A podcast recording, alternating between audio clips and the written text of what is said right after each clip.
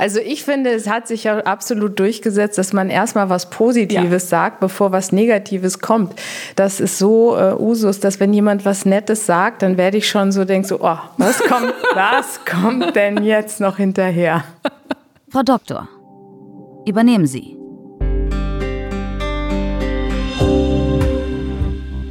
Fragt ihr euch bei manchen Leuten auch, ob die eigentlich mehr als 24 Stunden zur Verfügung haben? Ich habe mich das gefragt, als ich mir angeguckt habe, was äh, meine heutige Gästin, Dr. Susanne von der Heid, so neben ihrer medizinischen Tätigkeit noch so macht. Susanne ist äh, Kinderchirurgin, war lange an der Charité, hat jetzt eine eigene Praxis und engagiert sich nebenher unter anderem in der Ärztekammer Berlin, im Marburger Bund und in der Deutschen Allianz Klimawandel und Gesundheit. Wie sich all diese Aufgaben und die berufliche Tätigkeit gegenseitig befruchten, das erzählt uns Susanne heute in dieser Folge. Mein Name ist Julia Rotherbel. Ich bin Chefredakteurin der Apothekenumschau und hoste diesen Podcast. Und ich wünsche viel Spaß euch beim Zuhören. Ein Podcast von gesundheithören.de und Apothekenumschau Pro. Liebe Susanne, ich freue mich sehr, dass du heute hier bist. Ja, Julia, ich freue mich auch, dass ich hier sein kann und freue mich auf unser Gespräch. Und ähm, ich muss sagen, diese Folge ist etwas Besonderes, weil wir viele Folgen jetzt virtuell aufgenommen haben und Susanne und ich sitzen tatsächlich in einem Raum im Hauptstadtbüro der Apothekenumschau in Berlin in der Bundespressekonferenz. Das heißt, wir sitzen tatsächlich nebeneinander, während wir sprechen. Ja, ist eine große Freude tatsächlich. Susanne, ich habe mich natürlich im Vorfeld dieses Podcasts mit deinem Lebenslauf beschäftigt. Ähm, Anja hat auch kräftig recherchiert, unsere Podcast-Redakteurin, und es ist eine sehr lange Liste zustande gekommen ähm, an beruflichen und ehrenamtlichen Positionen. Würdest du uns vielleicht ganz kurz mitnehmen in deine Karriere und kurz sagen, was du momentan alles tust, haupt- und ehrenamtlich? Ja, das mache ich gerne. Dennoch muss ich sagen, dass mir auch auffällt, dass wenn ich aufgefordert werde, das alles zu sagen, dass tatsächlich ab einem gewissen Punkt zu einer Irritation führt. Also weil die Leute, glaube ich, gerne Schubladen aufmachen. Mhm. Und wenn ich sage, ähm, ich bin Kinderchirurgin und dann wie ja die meiste Zeit meines Lebens an der Charité, dann habe ich den Eindruck, damit sind die dann gut versorgt an Informationen.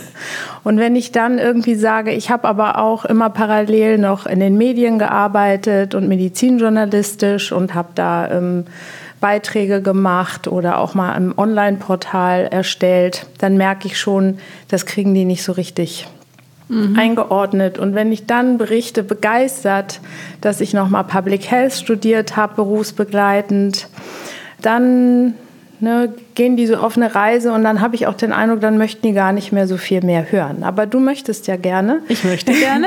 Also ich, ähm, das ist, glaube ich, sozusagen die Haupt äh, drei Säulen, die ich so ein bisschen vertrete. Und dadurch bin ich eben ähm, auch äh, berufspolitisch aktiv geworden. Ich denke, so der Auslöser war tatsächlich das Public Health Studium und bin im Vorstand der Ärztekammer Berlin. Ich bin auch im Vorstand des Marburger Bundes, weil ich war ja quasi meine meiste Berufszeit auch angestellte Ärztin in einer großen Uniklinik.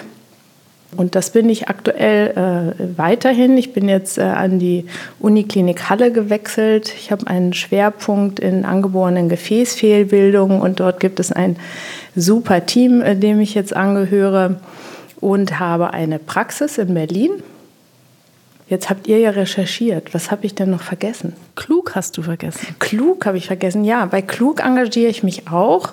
Ähm, da geht es ja um äh, die Gesundheit und Klimawandel und Gesundheit. Und da bin ich in der Arbeitsgruppe der Pädiatrie ähm, und engagiere mich auch. Würdest du ähm, mir kurz sagen, was so deine Motivation äh, ist, äh, so viele Schubladen aufzumachen, so viele Dinge zu tun, so viele verschiedene Dinge auch anzugehen? Ja, tatsächlich eben, wenn man das aufzählt, dann erscheint es mir auch sehr viel. Aber für mich, glaube ich, ähm, ergibt das tatsächlich ein sehr rundes Bild. Mhm.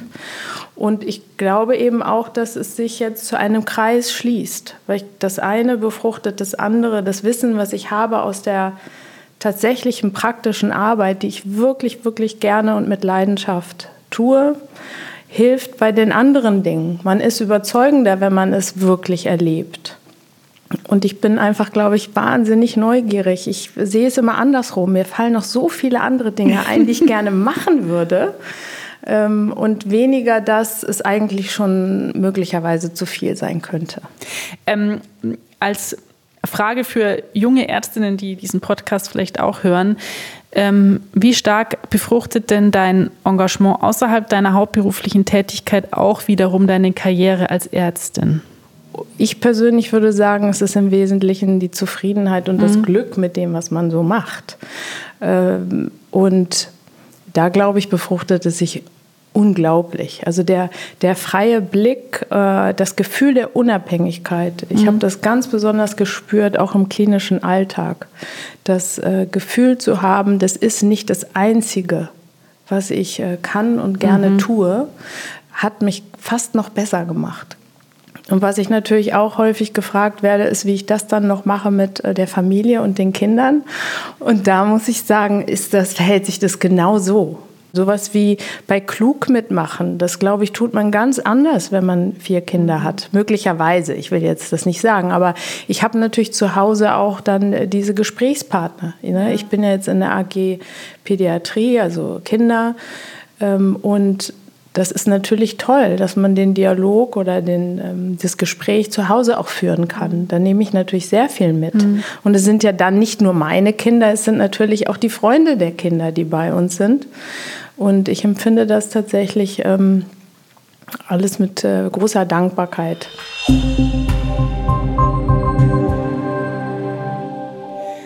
Susanne, ich würde gerne auf einen Themenbereich kommen, den du schon angesprochen hast, klug, also den Bereich Klimaschutz in der Medizin, in der Gesundheitsbranche. Ähm, wie kann man als Arzt oder als Ärztin klimafreundlicher arbeiten? Also es ist quasi so, dass das Verständnis einfach dafür da sein muss, dass das alle Bereiche betrifft. Und die Anstrengung, die wir ja versuchen zu machen, ist, dass das quasi in unser normales Denken mit aufgenommen wird. Und wenn man dann sagt, ja, was kann man denn da tun, dann sind es eigentlich immer die gleichen Bereiche, die man anschauen sollte. Das ist, ähm, dass man einen klimafreundlichen Energielieferanten hat, dass man darüber nachdenkt, dass man über die Räumlichkeiten nachdenkt. Was könnte ich da verbessern, was das Klima angeht? Also ich sage jetzt mal, wir hatten ja ganz heiße Tage. Was können wir da machen für den Hitzeschutz? Mhm. Und da ist es eben nicht jetzt einfach eine Klimaanlage einbauen, sondern auch die anderen Dinge bedenken. Wie könnte ich verschatten? Wie könnte ich die Temperatur in den Räumen runterbringen. Dann äh, ist es natürlich beim Einkauf. Also äh, Kliniken und Praxen kaufen ja viele Dinge ein, dass man darüber nachdenkt, wie kann ich das verbessern.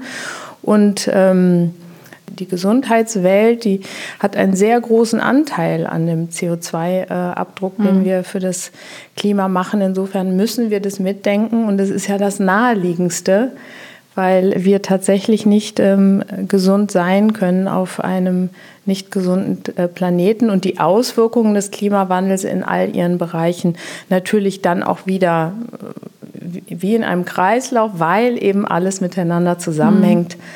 auch wieder auf uns zurückfällt.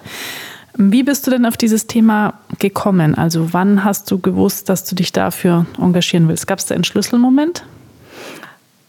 Also ich glaube, aufgefallen oder das Verständnis, dass das alles zusammenhängt, ist mir schon sehr früh, äh, habe ich, ist mir das aufgefallen, weil ich auch in anderen Ländern gearbeitet habe, in mhm. Afrika und dort gemerkt habe, wir haben hier ja ganz andere Krankheitsbilder und wie ähm, setzt sich das zusammen.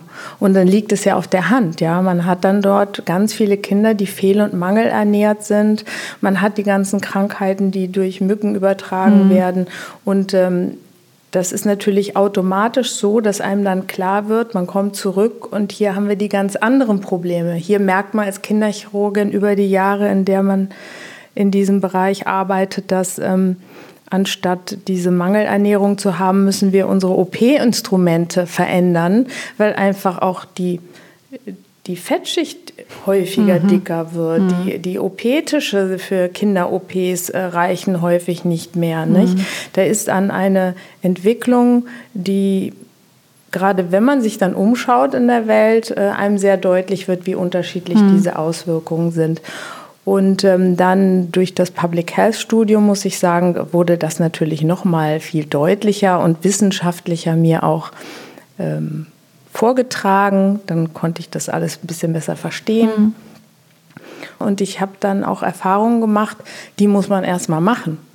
Ich habe ich hab gedacht, das ist ja total klar, was wir hier fordern. Da sind wir uns doch alle einig. Aber ähm, da gibt es auch sehr viele ähm, äh, Kollegen, also vor allen Dingen Kollegen, die bei solchen Dingen wie zum Beispiel ein Tempolimit zu fordern, das gefällt denen gar nicht. Oder wir haben gesagt, man könnte doch mal fordern, dass wir wieder mal als Beispiel vorangehen und ähm, bei unserem Catering und bei diesen Essensangeboten uns auch an die Empfehlungen halten und es vielleicht weniger fleischlastig machen.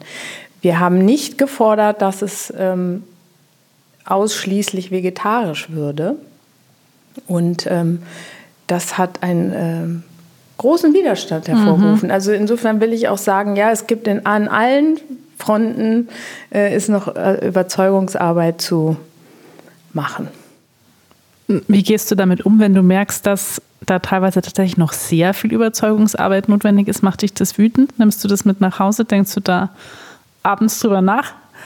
Ja, klar. Und das ist natürlich dann wieder auch so ein Punkt, wo es einem gut tut, wenn man in einem guten sozialen Gefüge ist und nicht zuletzt die Familie zu Hause, mhm. mit der man das dann austauschen kann. Am meisten ärgert mich, glaube ich, wenn ich unvorbereitet bin und wenn mir dann quasi, äh, wenn ich in ein Gespräch gerate, wo ich einfach überrascht war, dass man mhm. so einen Widerstand bekommt. Und, ähm, aber es trainiert einen natürlich auch und man bekommt ein bisschen Übung.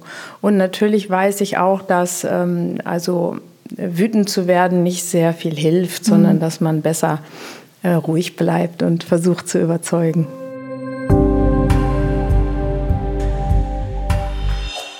Ich würde jetzt gerne als kurzen Break in unserem Gespräch ein Spiel mit dir spielen.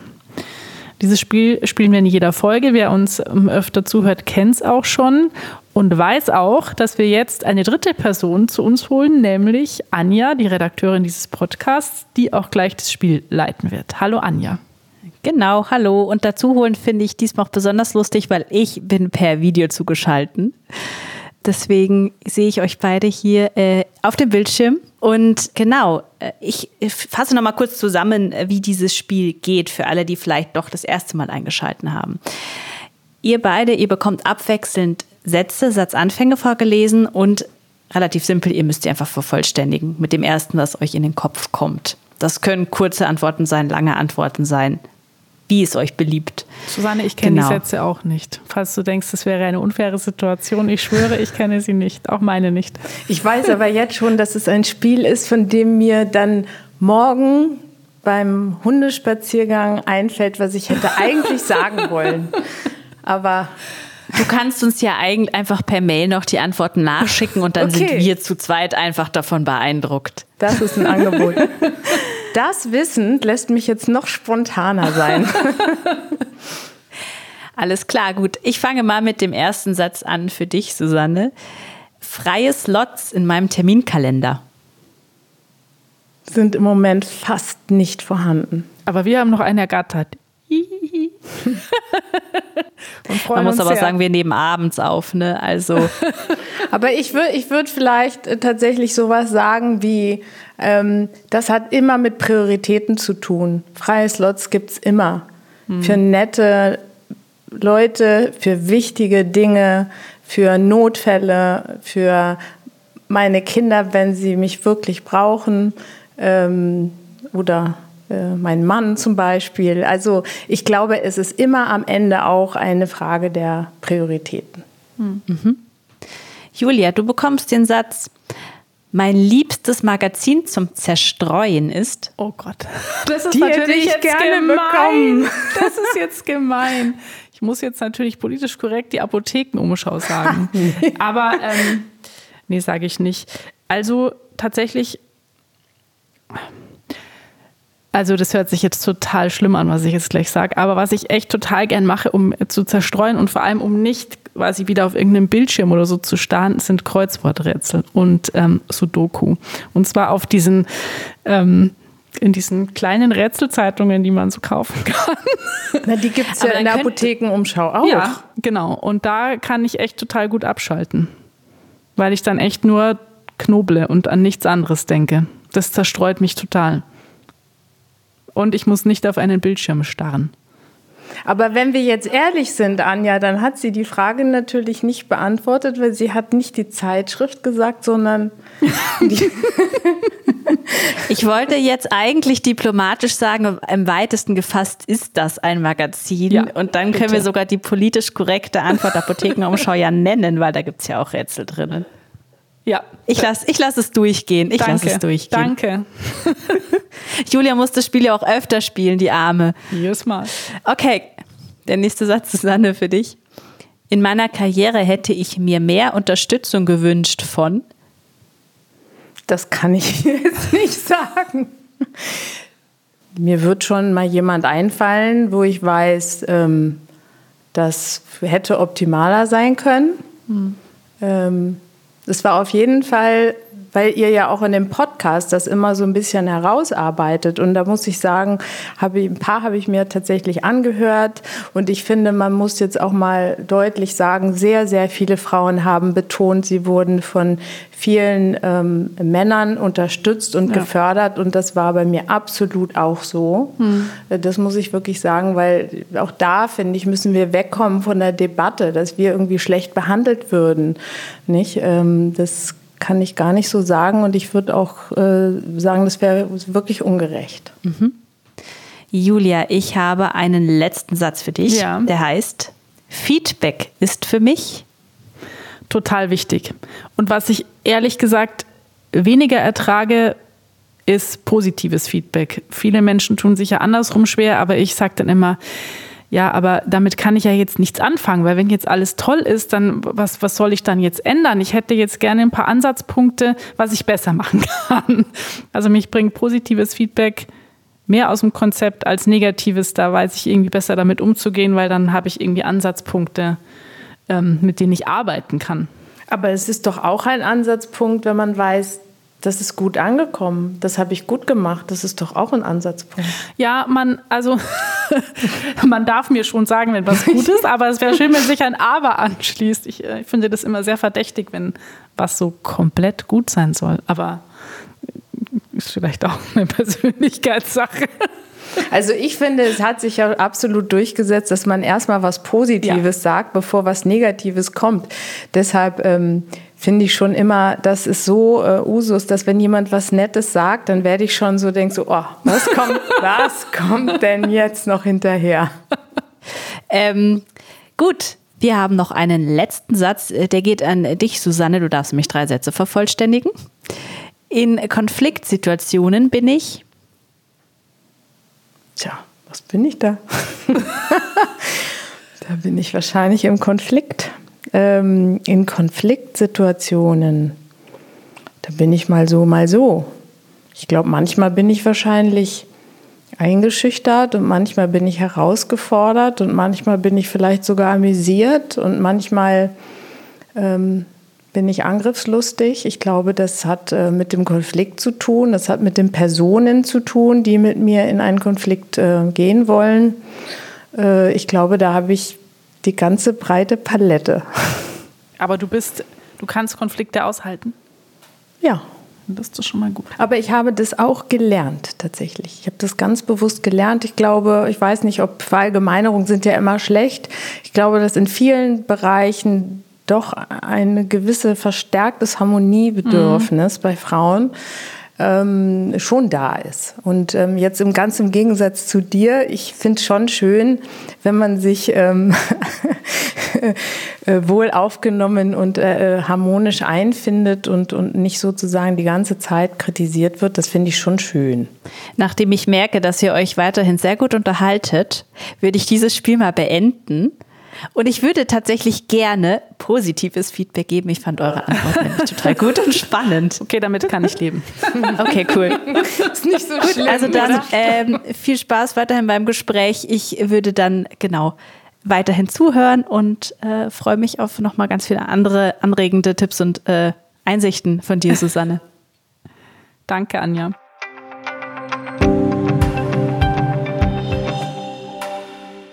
Wir würden ein neues Kapitel in diesem Podcast aufmachen. Das passt jetzt auch so ein bisschen, glaube ich, weil es auch ein neues Kapitel in deinem Leben ist. Äh, das Thema Selbstständigkeit. Du hast ähm, eine eigene Praxis aufgemacht. Ich glaube, du hast auch schon länger darüber nachgedacht, aber wie kam es dann zu dem Entschluss, es dann tatsächlich umzusetzen? Also ich glaube, es kam dann einfach sozusagen eins zum anderen. Das ist tatsächlich ja gar nicht so einfach, ähm, diesen Entschluss zu fassen und es umzusetzen. Vor allen Dingen nicht in attraktiven Großstädten, weil wir ja da sehr ähm, ja, überwacht und das Ganze ist ja ähm, limitiert und ähm, man muss dann einen Kassensitz äh, kaufen und äh, gegebenenfalls muss man dafür sehr viel Geld bezahlen und da gibt es einen großen Wettbewerb und da habe ich wirklich Dinge erlebt hier in Berlin über einen langen Zeitraum, äh, die wären auch noch mal ein Podcast wert. Also Okay. was da sozusagen auch an äh, zum Teil krimineller Energie äh, sich breit macht, das war wirklich auch noch mal eine Erfahrung der anderen Art. Und jetzt hat es sich einfach so ergeben. Also es, äh, ich hatte eben ein Angebot und das konnte ich nicht ausschlagen, wenn man so will. Ähm, ich kann dir aber sagen, es macht mir, obwohl das jetzt nie mein wirklich erklärter Berufswunsch war, als ich angefangen hatte, ähm, macht es mir wirklich großen Spaß. Ich bin überrascht darüber, wie, wie toll das tatsächlich ist und wie gut es zu mir passt, dass ich da die Verantwortung trage, wie viel Spaß es mir macht, da auch dieses Team zu finden und mit denen das ähm, alles herauszufinden. Das äh, äh, bin ich mal wieder auch positiv inspiriert. Wa- wa- Was sind denn die größten Punkte, die sich dann äh, dadurch verändern, wenn man selbstständig als Ärztin arbeitet und nicht mehr angestellt ist? Was würdest du sagen, hat sich für dich am, was sind die größten Veränderungen? Also ich glaube, am positivsten empfinde ich dieses ähm, Verantwortungsgefühl, was natürlich vorher im medizinischen auch absolut vorhanden war. Und trotzdem gibt es noch einen kleinen, feinen Unterschied. Ja, es ist sozusagen, es sind meine Räume, es sind meine Entscheidungen, es ist mein Auftreten, es ist meine Entscheidung, wie viel Zeit äh, ich gebe, es ist meine Entscheidung, unabhängig ähm, in, in der Therapie. Man muss sich nicht an ähm, quasi Dinge halten, die aus verschiedensten Gründen so gewollt werden. Ähm, nee, das macht schon großer, großen Unterschied. Du hast es das Positivste angesprochen, das Negativste vielleicht? Naja, das Negativste ist natürlich diese ähm, Regelungen ne? und dass man, äh, dass man, obwohl man einerseits es gesagt wird, das ist ein freier Beruf und man ist jetzt selbstständig, trotzdem unter diese ganzen äh, Planwirtschaft fällt und äh, Budgets und ähm, dann gebe, gebe ich jetzt da immer Nummern ein und dann blinkt das be- gelbe Feld und dann wird gesagt, das können Sie jetzt nicht kombinieren. Äh, also ne, dann gebe ich ein, ich habe einen kleinen chirurgischen Eingriff vorgenommen, den ich auch wirklich vorgenommen habe. Also aus meinem logischen Verständnis würde ich sagen, ich habe eine Leistung erbracht, ich mache dafür die Nummer rein und dann blinkt das also gelb und dann steht, das können Sie nicht kombinieren, weil wenn Sie die Grundpauschale schon bekommen haben, so ungefähr, dann Okay. Ne, also das sind dann schon Dinge, ähm, wo man schon spürt, da ist irgendwas jetzt mal nicht richtig in Ordnung, aber da muss ich mich auch ein bisschen reinfinden. Ähm, das finde ich im Moment ein bisschen kompliziert. Okay. Ähm, was würdest du denn äh, Ärztinnen raten oder Ärzten auch, die sich äh, mit dem Gedanken tragen, sich selbstständig zu machen? Gibt es irgendwas, wo du jetzt sagst, jetzt, wo du quasi den ersten Schritt vollbracht hast, die Praxis eröffnet hast, äh, ist irgendwas, was ich jedem auf jeden Fall mitgeben würde? Also ich würde tatsächlich jedem einfach, der sich das vorstellen kann, dass er das gerne machen will, dann würde ich sagen, äh, tue das. Es wird äh, gebraucht. Wir wissen, dass wir das brauchen. Und ähm, das muss ich tatsächlich sagen. In meinem Erleben ist mir immer irgendwie das als sehr schwierig ähm, erklärt worden. Und als ein äh, bürokratischer ähm, Akt und fast nicht zu stemmen und so. Also es wurde mir quasi von der, von der Niedergelassenen wenig Positives entgegengebracht. Mhm. Und das sage ich denen jetzt auch. Ich sage also, wenn wir wirklich wollen, dass sich mehr niederlassen, dann müsst ihr aufhören, das Ganze so negativ darzustellen. Mhm. Und ich habe mir dann irgendwann überlegt, also so unglücklich sehen die ja gar nicht aus. ja? Und, ähm, und dann habe ich ja jetzt auch eine Zeit lang mal bei dem einen oder anderen gearbeitet. Da hatte ich natürlich auch das große Glück, bei jemandem gewesen zu sein, der das auch alles sehr positiv aufnimmt. Aber tatsächlich müssen wir ja feststellen, also wenn man Freude hat an dieser Tätigkeit, dann ist das, äh, ist das eine tolle Sache. Mhm. Und es ist natürlich zu stemmen. Susanne, wir hatten zuletzt in der Apothekenumschau eine sehr schöne Zahl vermeldet, eine, wie ich finde, sehr schöne Zahl, dass ähm, die Mehrheit der Praxisgründungen mittlerweile von Frauen realisiert werden. Das variiert natürlich dann auch ein bisschen so, ähm, also Dermatologie zum Beispiel ist sehr weit vorne dabei natürlich. Wie wichtig findest du Frauenförderung in der Medizin? Ja, also Anja hat mich das ja im Vorgespräch auch schon gefragt und ich muss tatsächlich sagen, ich habe gar nicht das Gefühl, dass Frauen wirklich gefördert werden müssen. Mhm.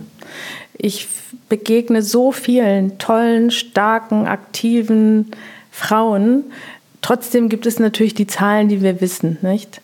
Also insofern äh, gibt es da eine Diskrepanz. Aber deswegen müssen Frauen nicht gefördert werden. Ich glaube, was passiert, ist das, was wir jetzt hier machen. Wir ähm, aktivieren den Dialog. Wir zeigen den Frauen, dass es manchmal noch ein kleines bisschen vielleicht noch eine Etappe mehr sein könnte und warum das so wichtig ist. Und was wir vor allen Dingen, glaube ich, machen dadurch, ist ähm, es anregen im Denken mhm. und, und in der eigenen Überlegung, was will ich eigentlich. Und, ähm, und das Dritte ist, dass wir durch diese aktive Tun decken wir Strukturprobleme auf, die tatsächlich geändert werden müssen. Mhm. Und wenn man sich damit nicht beschäftigt, äh, dann werden sie auch nicht geändert. Und äh, da gibt es natürlich schon einige, die man dann in diesem Prozess dann merkt, also auch in der Berufspolitik und so, die müssen identifiziert werden und dann muss man sie gemeinschaftlich ändern. Und um sie dann zu ändern, weil wir wissen, Änderung ist schwer, gerade gegen Dinge, die schon immer so waren, äh, da müssen wir uns dann auch tatsächlich in dem Sinne zusammentun. Und ich habe wirklich viele, viele tolle Frauen kennengelernt, von denen ich sehr viel gelernt habe, die mir mhm. da auch Vorbild waren. Und dann ist es häufig ja so ein Ping-Pong-Effekt, ne? Mhm. dass man sich dann unterschiedlich äh, stärkt, wenn man es mal braucht. Auch unser Gespräch war ein super schönes Ping-Pong-Spiel, fand ich, Susanne. Vielen Dank, dass du mein Gast warst, meine Gästin warst. Ja, mir hat es auch großen Spaß gemacht. Vielen Dank, Julia. Und vielen Dank, Anja, auch an dich.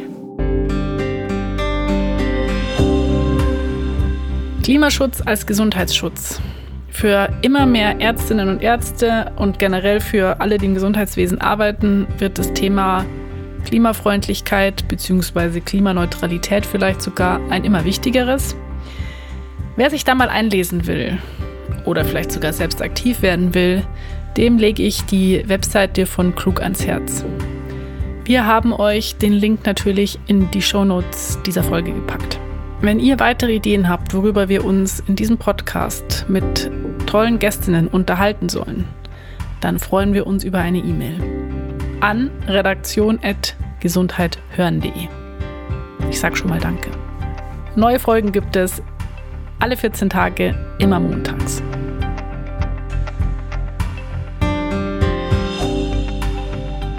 Ein Podcast von gesundheithören.de und Apothekenumschau Pro.